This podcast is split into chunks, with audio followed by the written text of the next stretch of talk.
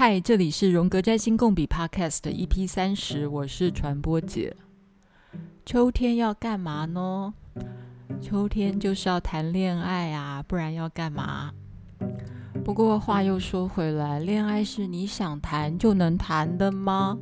好像没有耶。黎巴嫩的诗人纪伯伦。他最近有点红哦，至少两三年前，公共电视不是拍了一个片子，叫做《你的孩子不是你的孩子》。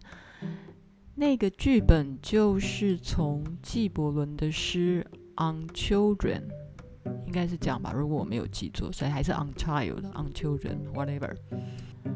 反正纪伯伦说：“别以为你能引导爱情的航向，爱情若青睐你。”自会为你引路，这听起来又有点悲观了，对不对？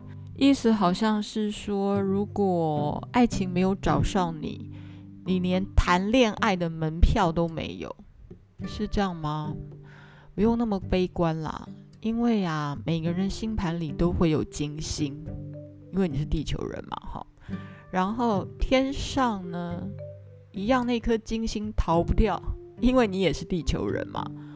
我的意思是，天上的金星，它总是有机会流年会经过你的太阳，或经过你的金星，或经过你的火星，它总是会找上你嘛，因为它一直在绕，而且金星绕得还挺快的，所以象征爱情的金星总是会找上你吧？那至于你为什么都不去抓住金星？跟你招手呢？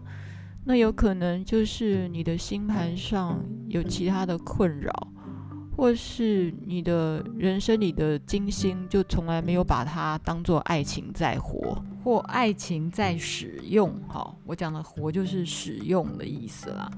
其实也不是每个人都需要爱情啊，因为就就不需要嘛，哈，也会或是有些人。的爱情的展现也不是传统定义上的爱情，有些人其实是跟宠物在谈恋爱，有些人跟衣服、食物谈恋爱，有些人跟各式各样的对象谈恋爱，但也许不是人哦。我们要尊重这个世界上的多元展现，或者是你的爱情给了美食，那也很好，那是你的选择。今天其实我要来谈的是人际关系的和盘。人际关系里面最极致的就是爱情关系。那如果是一般朋友啊，或是家人啊，或是同事之间啊，也有爱嘛，哈，就是你们两个也没有缘分，也是出自于有爱嘛，爱多或爱少而已，对不对？和盘真的是我觉得最神奇的一件事情。占星之所以这么迷人，或至少迷我哦，我觉得合盘啊准到爆。我的意思是，凡是跟你有缘分的，甚至于是谈恋爱的，如果你找到他的星盘，你就会觉得，靠，这是什么状态啊？会不会太巧了？巧妙到你就真的深信这个世界上。就是有所谓的命中注定的感觉。我们今天再来复习一下，去哪里找到你的星盘或是合盘？我还是最喜欢用免费的 Astro.com，就是我说瑞士人设置的 AstroDisc 的这个网页。然后你里面其实有中文的界面啦，虽然它是简体字的，但是你还是可以看得懂哈。AstroDisc 真的是好棒棒啦！因为只要你注册一个账号以后啊，里面可以输入一百个不同星盘的资料，你很容易随时随地的建立起你的星盘资料库。当你要帮朋友啊，或增加你的读盘阅历的时候，你当然是要找到别人的出生时间。因为出生时间会决定我们星盘里面最重要的上升点嘛，哈，所以如果他如果没有出生时间的话，也不是不行，因为这个 AstroDisc 里面的确有提供了一个服务是，他的出生时间是 unknown，就是不怎样。但是你既然要算了，你就去要到他的出生时间吧，不然就算了，就不要算了。并不是每个人对于占星都会相信，或是也不是每个人都呃有意愿把他的出生时间给你。我自己的经验是，当跟朋友交谈的时候，然后大家都知道啊，你对占星有兴趣。有一种人是最好的啦，是说啊，主动就把他的出生年月日 offer 给你，然后请你帮他看，那这种就没有话讲嘛。就是如果你想帮他服务一下的话，你就直接可以帮他看。还有一种情况是，也许你很好奇他是什么时间生的，你当然可以问。那我的想法就是你直接问，但是如果对方有犹豫的时候，就作罢。他当然有权利不想告诉你，就你如果观察到别人有一丝丝的不愿意，就不要跟人家要了。如果你还是很想要强制知道他的这些资料的时候，可能你就要好好观察一下你自己星盘里的土星的情况，或是严重一点是冥王星的情况，你是不是你是不是被自己的什么执着或是控制给控制住了？不要做控制狂。虽然每个人都有土星，也都有冥王星，每个人都有控制狂的迹象，但如果你开始已经有点敲轨啊，然后不知道尊重别人的时候，这代表你跟他的关系应该还不到你要帮他看星盘，或是你需要用星盘跟他交流的情况哦。就是你可以问，如果他马上告诉你，而且很没有疑惑的就告诉你，那也许你们的关系还不错，就他也算开放，愿意信任你，所以他把他的出生年月日告诉你。但如果他有一丝丝的不愿意，就代表你们之间的交流。不适合用彼此解盘的方式来交流，你要用别的方式跟他做朋友，而不是说，哎，我帮你读读星盘好吗？如果你执意这么做的话，请你回头去检视一下你的土星跟冥王星，你是自己发生了什么状态？为什么都不尊重别人呢？当然啦，在学占星的人啊，常常都很好奇别人到底是什么样的，呃。星盘，所以我们有时候在网络上会去 Google 一些名人的星盘，对不对？其实我刚才讲的这个 Astrodienst 啊，它里面其实也有很多各式各样的名人的出生，里面包括什么川普啦、奥巴马啦这些大总统的资料，甚至于他们都有他们详细的出生的地点，包括川普还有他在。纽约的 Queens 的哪一家医院出生的地址都有呢？那如果你想要帮你的朋友解盘的话，你真的很好奇的话，那你其实也可以用他的生日就够了啦。只是他的时间就是 unknown，就是没有他的上升点。当然，没有上升点的情况之下，你还是可以看出一些蛛丝马迹，就是你没有宫位的讯息而已。但是你会有他那天他出生的时候天上星星的位置。其实台湾还有很多那种中文的界面可以排出你们的合盘。讲回来，我喜欢惯用的 Astro.com 主页的选项里面啊，有一个叫做“更多的占星图选择”。点进去以后，其实你就可以选合盘。我们就简单一点，我们就选择它列在里面的第三个 Synastry。Synastry 就是合盘的意思。然后点进去以后，你就可以知道你跟这个人的牵连是什么。我指的牵连就是那些不管是红色、蓝色、绿色的线，它有一个很有意思的象征性，就是你看的西哈，看西看愈多，你的缘分就愈深，你的丝线牵连牵的越多。你的缘分就越深。先不论你跟他的缘分是什么颜色的，但有牵连比没牵连好。这就是和盘，我们第一次去 sense 他的感觉。你你就是觉得啊，好多线呐，好多牵连呐。不过话又说回来喽，全世界任何的两个陌生人，你把他们的和盘合在一起，输进这个电脑程式，即便他们完全不认识，也会有牵连，也会有线。但是不认识的人，去给他排干嘛呢？除非你要帮他们相亲。我的意思是说，做任何事情啊，有时候我们还是要务实、脚踏实地。还没有发生的事，就是还没有发生；还没有认识的人，就是还没有认识；还没有建立出来的缘分，就是还没有建立。所以，当你要帮两个人排合盘的时候啊，一定是他们一定有一些什么了啦。如果完全没有什么，排半天哦，巴西波好啦。务实一点，解释或是看合盘的时候，跟看我们个人的出生盘，它的精神是一样的。就是我们先看最基本的三个要素，会发光的太阳跟月亮，还有一个很重要的就是我们的上升点哈。如果你要看的是爱情，当然不能忽略的是火星跟金星。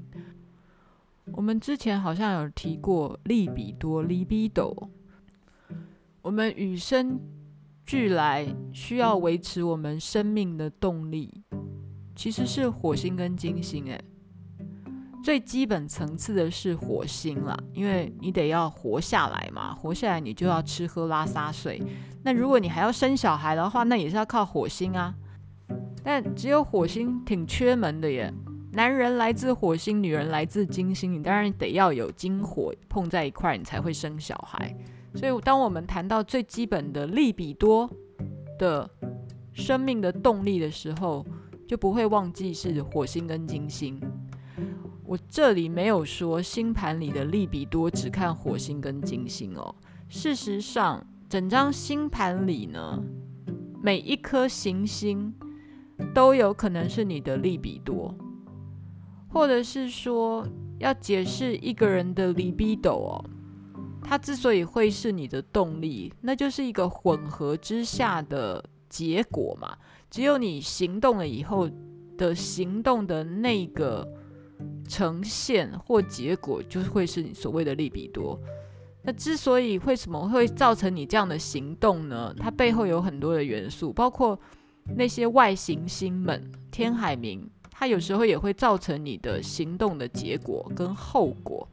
好了，我这边只是插出去说了一下，并没有说。星盘上的金星跟火星就是唯一利比多的来源，不是，是每一颗星它有可能都是影响你利比多的展现的原因。但是最粗浅的、最直接的去表达利比多的动力的，就是你的火星、太阳。再来复习一下火星跟太阳的区别，其实。我们看一个人的行动力哦，或是这个人的原欲是什么？其实我们会去看这个人的火星在哪里。所以火星是欲望，简单讲，它就是用欲望这两个字来取代。它就是你这个人的行动的意志，你的身体的能量，你的冲动是什么？是看你的火星。所以一个人的侵略性啦，一个人行事作为或一整个人人生的 energy 在哪里？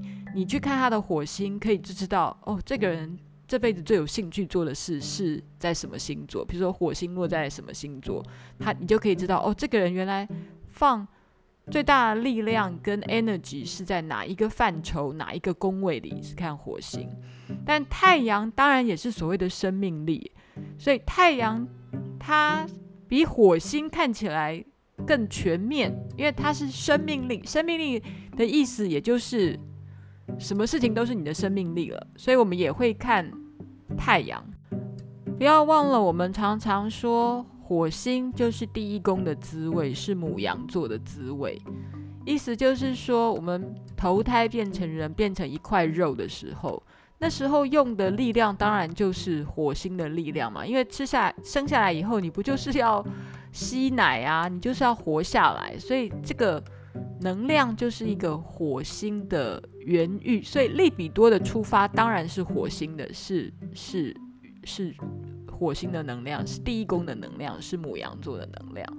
但是要谈到一个人的生命力的时候，还是会看到太阳的。太阳，我们指的就是狮子座的滋味，第五宫的滋味，它是创造力，它是内在的自我，然后它是一整个人的核心价值跟存在的价值。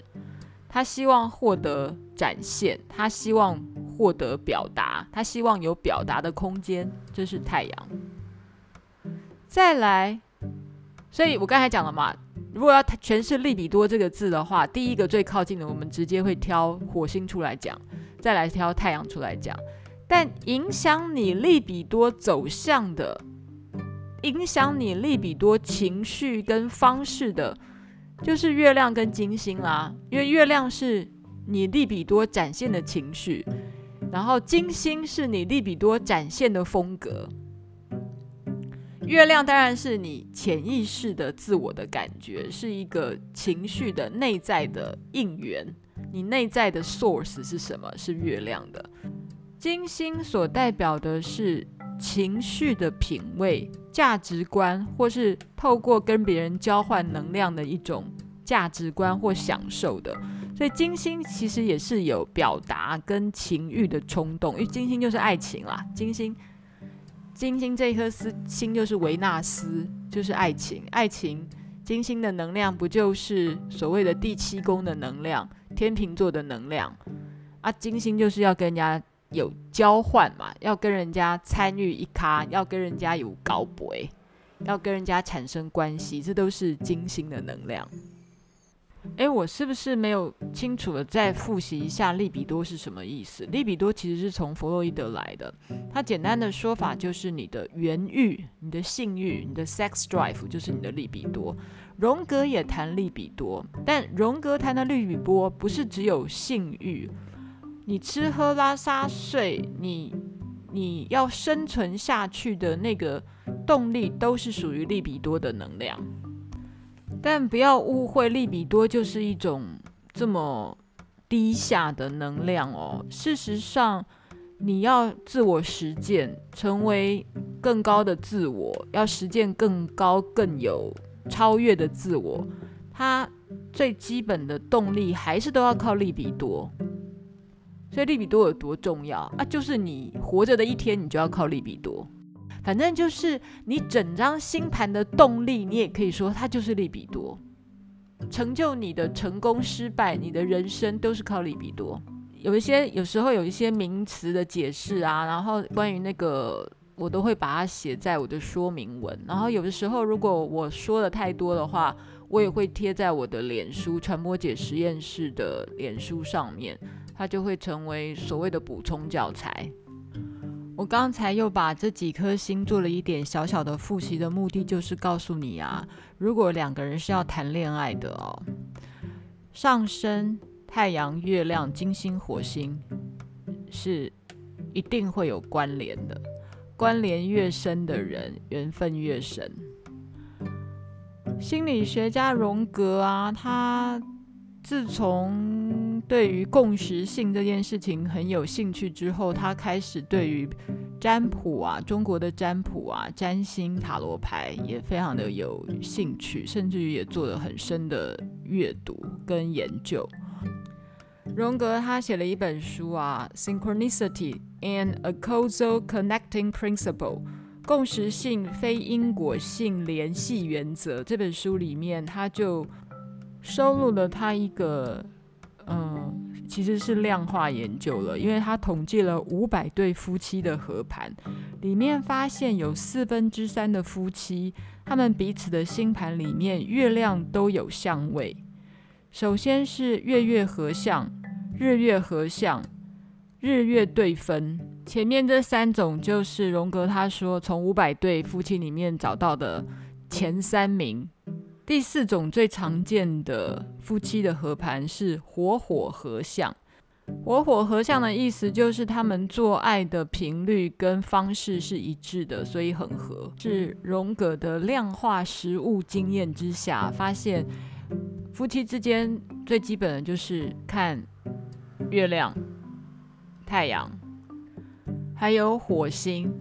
当然，我们也会看金星啦。现在我们一般来帮大家看合相的时候，都会发现哦，如果是在一起谈恋爱的，真的金星跟火星都会有相位。之前我好像在某一集不是教大家快速解析爱情法吗？这个就是抓到金星跟火星的要点嘛，而且八九不离十都会中哦。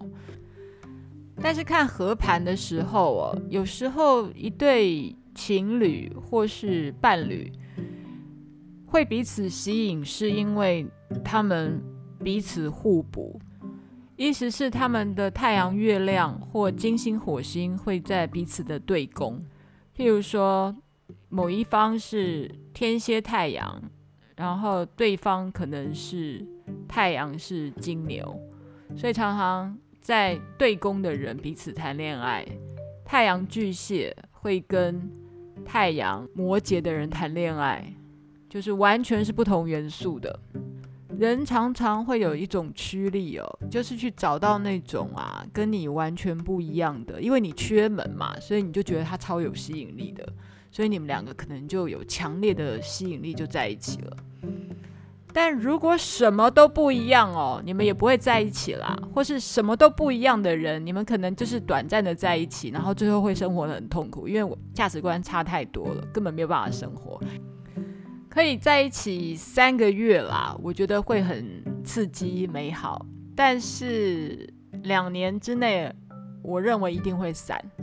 再撑太久了，一定会离婚。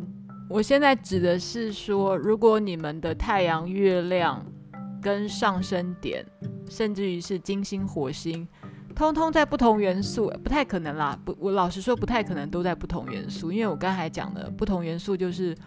风火水土嘛，那要都撞到不同元素的话，这个几率上好像也不太可能。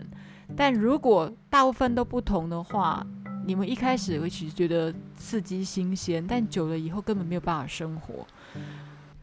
不过呢，爱情又不是拿来生活的，有时候就曾经拥有就好了嘛。然后只要好好的说再见，Why not？也没有什么不可以啦。嗯，所以我刚才讲的就是元素上哦，譬如说，嗯，元素上是互补的，这个容易谈恋爱。但是以我之前的那集谈什么样的人容易交什么样的男女朋友那集的观念，其实是要同一种元素的，意思是你的太阳是天蝎，对方的太阳是巨蟹或是双鱼，你们还是比较容易在一起啦。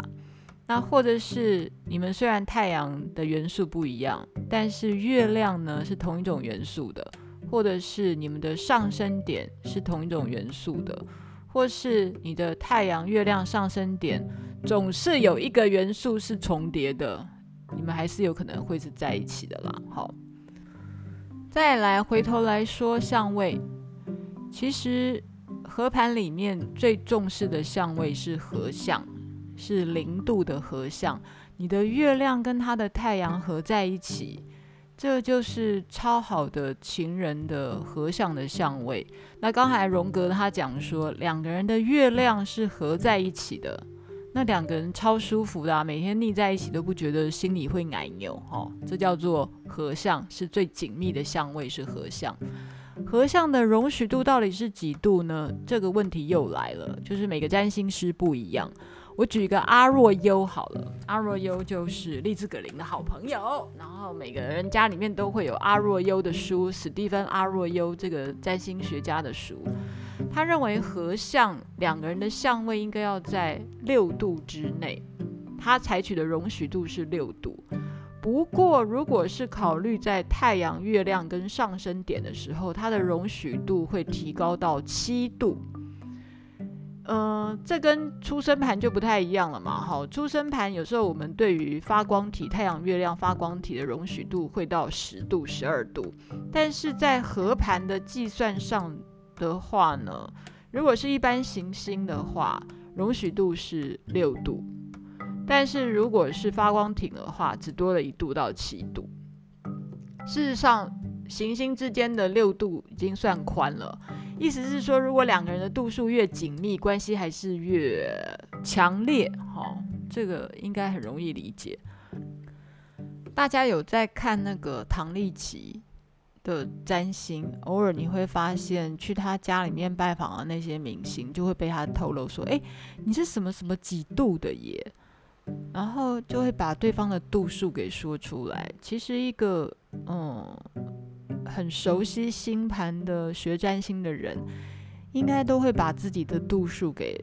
背起来吧，你也不是故意背啦，反正你就常常看，常常看，你就会知道哦，自己的太阳是几度，自己的月亮是几度。我是说自己的什么行星在什么座几度。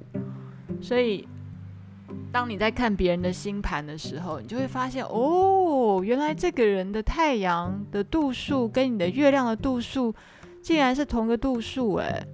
这时候你当然就要觉得哦，你们两个缘分真好，好。所以，嗯，合相这件事情，或是看相位这件事情，当然就是看度数啦。在合盘里面，我们会注意什么相位呢？只要是三十的倍数的，通通都可以看。所以接近零度就是合相嘛，三十度、六十、九十、一百二、一百五、一百八，彼此之间的这样的联系越多，代表你们的。互动能量就越强。那如果你跟他的度数越接近，譬如说你们俩刚刚好都是零度，或是他零度你一度，那你就会觉得，而且很多星都度数都一样，这时候你就会发现你跟这个人的缘分好深哦，就有一种命中注定的感觉。所以这时候你就会觉得，哦，就是安内哦，就是安内，我们是朋友哦，哦，然后 That's why we are lovers。对我来说，占星最能够体现它的准确性这件事情，就是展现在合盘。我做合盘的经验就会觉得，哎，这没有比这个更真切的了，没有比这个更能够凸显。为什么这两个人会纠缠不清？为什么这两个人会是一开始热烈的那么深，然后后来变成怨偶？变成怨偶的情况啊，就是彼此之间可能有天海冥或者是土星的纠结。那这些土星、天海冥的纠结。就是你完全没有把这几颗星活出它正面的面相出来。土星就是你的限制、跟控制、跟责任。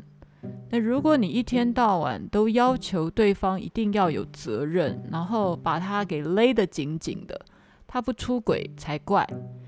一开始当你们是甜蜜的时候呢，土星会是一种甜蜜的负荷。但是如果彼此的前置已经造成一种变成一种限制跟控制的时候，他一定会逃走嘛。爱情是一种很奇怪的东西啦。爱情在一开始的时候是非常甜蜜的。诶，我再说回来一个关于利比多的设计好了，其实老天爷有时候哦是很妙的。我曾经看过一个纪录片啊，然后可能也是一些科学家或是生理学家的发现，就是一段爱情啊，也许从在一起到结束，蜜月期就是两三年呢。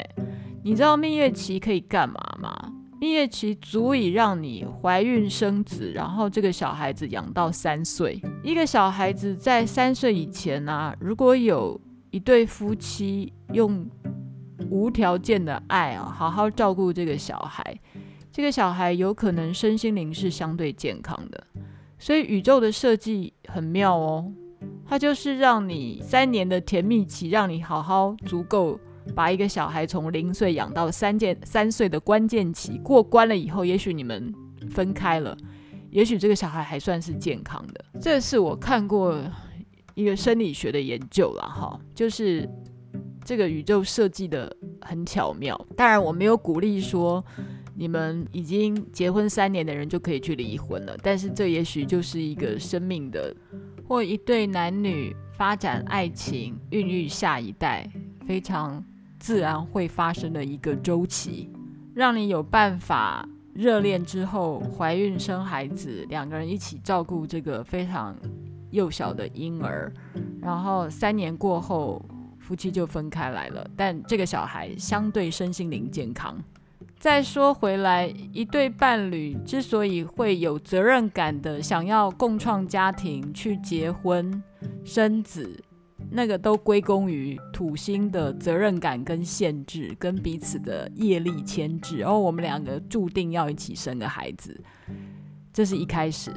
但搞到最后难看的分手也是土星，成也土星，败也土星，或天海冥。天海冥的作用在关系里面，一开始在谈恋爱的时候，天王星让你们好刺激、好新鲜哦。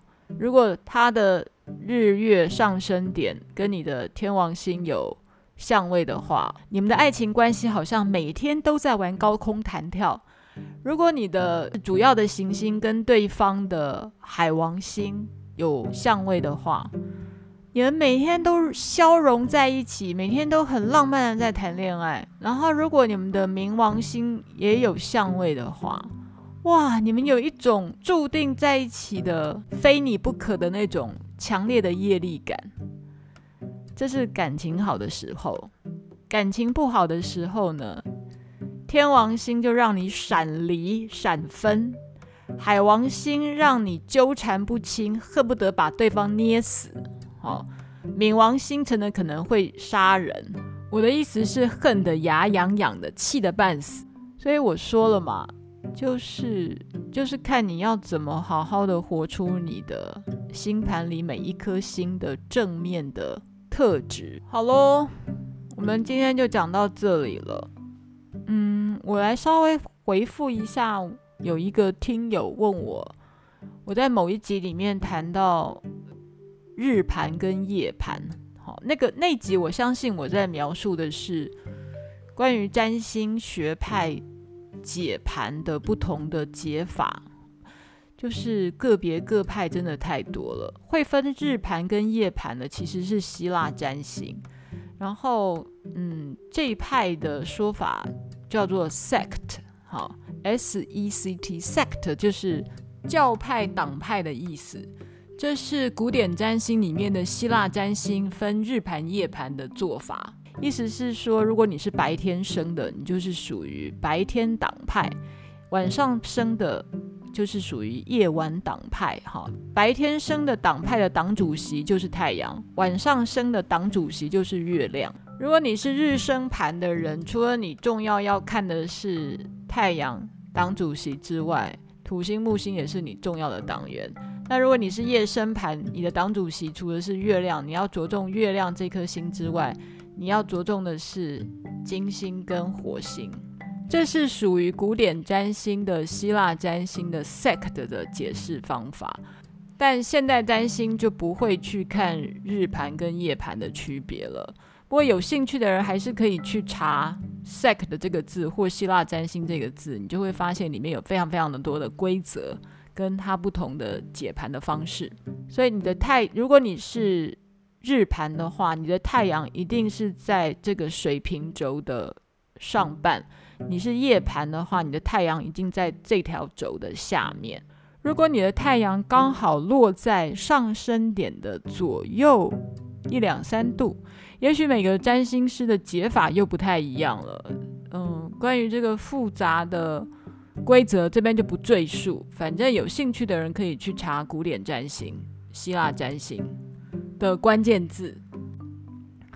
好了，今天讲了超过三十分钟了，我们来收了。好了，合盘的东西讲一百集也是讲不完的啦。希望大家嗯有恋爱可以谈，就大胆的去。